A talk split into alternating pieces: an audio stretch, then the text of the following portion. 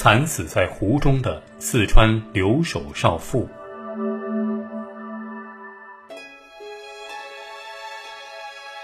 在四川凉山州雷波县有一个美丽的小湖，叫马湖。这里三面环山，风光秀丽，吸引着不少游客来观光。然而，就在二零一六年十月二十九号，在马湖里却突然出现了一具女尸，尸体上还绑着大石头，下身赤裸，死状凄惨。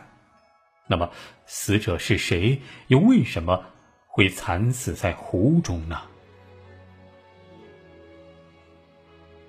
尸体被发现的地方是在湖边。最早发现尸体的是来湖边游玩的一个游客，因为尸体虽然在水中，但是因为离岸边非常近，所以能够清晰的看到。那名游客发现了之后，吓得赶紧打电话报了警。警方赶到现场之后，在把尸体打捞上来的过程中，警方又有了意外的发现。根据推断，死者应当是生前被绑上石头沉入水中淹死的。那么，死者又是什么身份呢？凶手又是谁？而且，由于当时正值当地的旅游旺季，来游玩的游客非常多，所以女尸的出现立即在景区引发了恐慌。很快，湖中发现女尸的消息就通过网络流传了出去。当天下午。远在吉林打工的雷波县马洪乡昌浦村的村民夏新贵看到朋友发来的尸体照片后，顿时懵了，因为从朋友发来的照片里，夏新贵认出死在马湖中的女人，正是他在家里务农的妻子张娥。张娥今年三十岁，在丈夫外出打工以后，她独自一个人在家里照顾三个孩子。平时照料家里的几亩地，那么是谁对这年仅三十岁的张娥狠下杀手呢？据当地村民反映啊，这个张娥性格内向，和村民都很少来往，平日里也不与人结怨。那就这样一个人，怎么会忽然惨死呢？正当办案人员紧张调查的时候，一名男子突然来到了公安机关，他说他要自首。这个来自首的男子啊，叫刘洪友，四十岁，四川省雷波县昌浦村人，和死者是邻居关系。二零一六年十一月一号，在全副武装的公安干警的押解下，刘洪友来到马湖，对其抛尸现场进行了指认。据他交代，他是在十月二十九号晚上将张娥杀害的。问到他原因，据刘洪友交代说。两年前，张娥向自己曾经借了两万四千块钱，用于修建房屋。但是在最近一段时间里，他一直在催促对方还债，但是张娥却总是找借口推脱，这让他十分恼怒。案发当天，他喝完喜酒回到家里，想到自己那一大笔钱收不回来，于是就动了杀心。据刘红友交代，一开始张娥反抗的十分激烈。但是因为自己是截肢，身上有残疾，力气也小，差点让他给挣脱了。见到这种情况，他就在张娥的头上重重击打了两下，并且用尽全身力气勒紧了他的脖子。慢慢的，对方再也没有动静了。为了掩盖罪行，他想了一会儿以后，就把张娥绑上石头，扔进了马湖之中。这个案子到这儿算是破了。但是，得知这一消息之后，死者家属却怎么也不能接受。夏新贵说，自己在外面打工多年，家里也有一定的积蓄，而这个刘洪友是个残疾人，身体有点残疾，家里也穷，至今还没有娶妻成家。那他借给张娥的钱，这种说法根本就不可能。夏新贵一家人认为啊，这个刘洪友在撒谎。那么。案件真相到底如何呢？最终，在警方强大的心理压力下，犯罪嫌疑人的态度也发生了变化。最后啊，刘洪友说，自己其实并没有撒谎，张娥的死确实和他们之间的一些债务纠纷有关，只是在这后面还有着一些不为人知的隐情。刘洪友说，死者张娥是在二零零七年嫁到当地昌浦村的，一开始两个人并不熟悉。刘洪友说呀，后来二零零九年的时候，张娥的丈夫去外地打工了，只剩下张娥一个人留在家里照看孩子。除此之外啊，还要再顾上家里的几亩地，日子过得十分辛苦。出于好心，他开始就帮张娥做一些力所能及的事，想的都是邻居嘛，顺手帮帮忙。刘洪友说。作为回报，张娥也经常会帮自己做一些手工活，洗洗涮涮，缝缝补补。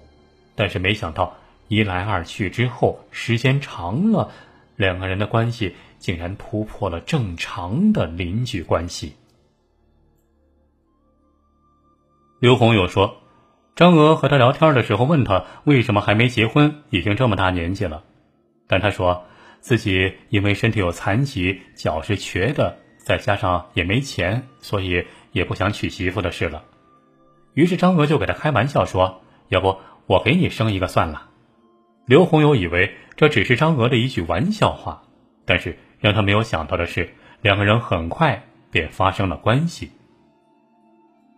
一开始，刘洪友很害怕，说：“你老公知道了怎么办？”张娥说：“我自己想办法。”刘洪友说。张娥的温柔让四十岁还没有结婚的他感受到了前所未有的快乐，但是在快乐之余，他的内心总是有点不安。据他交代，他对张娥还是有感情的，因为是多年在一起，在自己心里已经把张娥是认成他自己的妻子了。但是，一想到实际情况，他又跟张娥说：“我们还是分开吧，这样我们是邻居，让别人知道了是要出事情的。”张娥说：“天哪，你胆子这么小吗？”张娥的嘲笑让他感觉颜面无光，不甘心到手的温柔就此消失，他也默认了与对方的这种关系。二零一四年年底，张娥向他借钱盖新房，他二话没说，把自己多年积攒的老本儿全都借给了张娥。可是案发之前的两个月，他渐渐发现两个人的感情出现了危机。这段时间啊，她发现张娥好像和其他男人，而且还不是她的丈夫，开始有不正当的关系了。于是，她就吃醋了，就跟张娥说：“平时三五百、几百拿给你的那些钱，咱们就不说了。那你把我借给你的钱还给我。你说你要帮我生小孩，这么多年了也没生，你把那几万块钱还给我。”刘红又说。面对自己的要求，张娥却始终不正面回应，并开始有意的躲着他。案发当天，他去亲戚家喝喜酒，回来之后想起别人都出双入对，而自己却形单影只，他心里越发的不是滋味。于是趁夜摸到了张娥家里。他来找张娥，想和张娥发生性关系，但是张娥没有答应他。于是。他心里更加郁闷了，觉得张娥肯定是在外面有人了。愤怒的他回到了家里，想到张娥对自己的无情，怎么也睡不着。这件事在心里面，在脑海里就一直转，想来想去，越想越气，再也睡不着了。于是又去找张娥，让张娥还钱，但是张娥却低着头，一句话也不说，只说了两个字儿：“没钱。”在感觉到自己无法拿到钱的情况下。他准备强行与对方再次发生性关系，于是他趁着张娥不注意，他拿一根绳子从背后勒住了张娥的脖子，并往下使劲扒她的衣服，准备强行与她发生关系。但是让他没想到的是，张娥反抗的十分剧烈，担心动静太大引来附近的村民，他就在张娥头上重重的击了两下，并用尽全身力气勒紧了他的脖子，直到对方。再也没有了动静。过了好半天，六神无主的刘洪友这才回过神来，知道自己杀人了。担心罪行败露，他趁着夜色，用三轮车把张娥的尸体运到了马湖边，然后绑上一块大石头，之后把尸体沉入了湖中。但是让他没有想到的是，当时张娥其实并没有死。后来经过法医鉴定。张娥当时只是被勒昏了，就这样，昏迷的张娥被刘洪友绑上石头，活活的淹死在了湖里。一段错误的感情改变了几个人的命运，张娥失去了宝贵的生命，刘洪友也将为自己的残忍付出沉重的代价。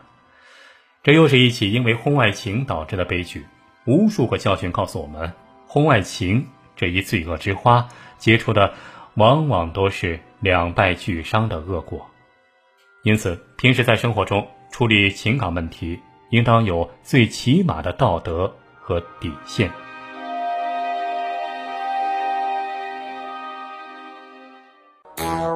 欢迎关注老王微信公众号“老王奇谈”，奇妙的奇，谈话的谈，天天更新最新大案重案音频故事。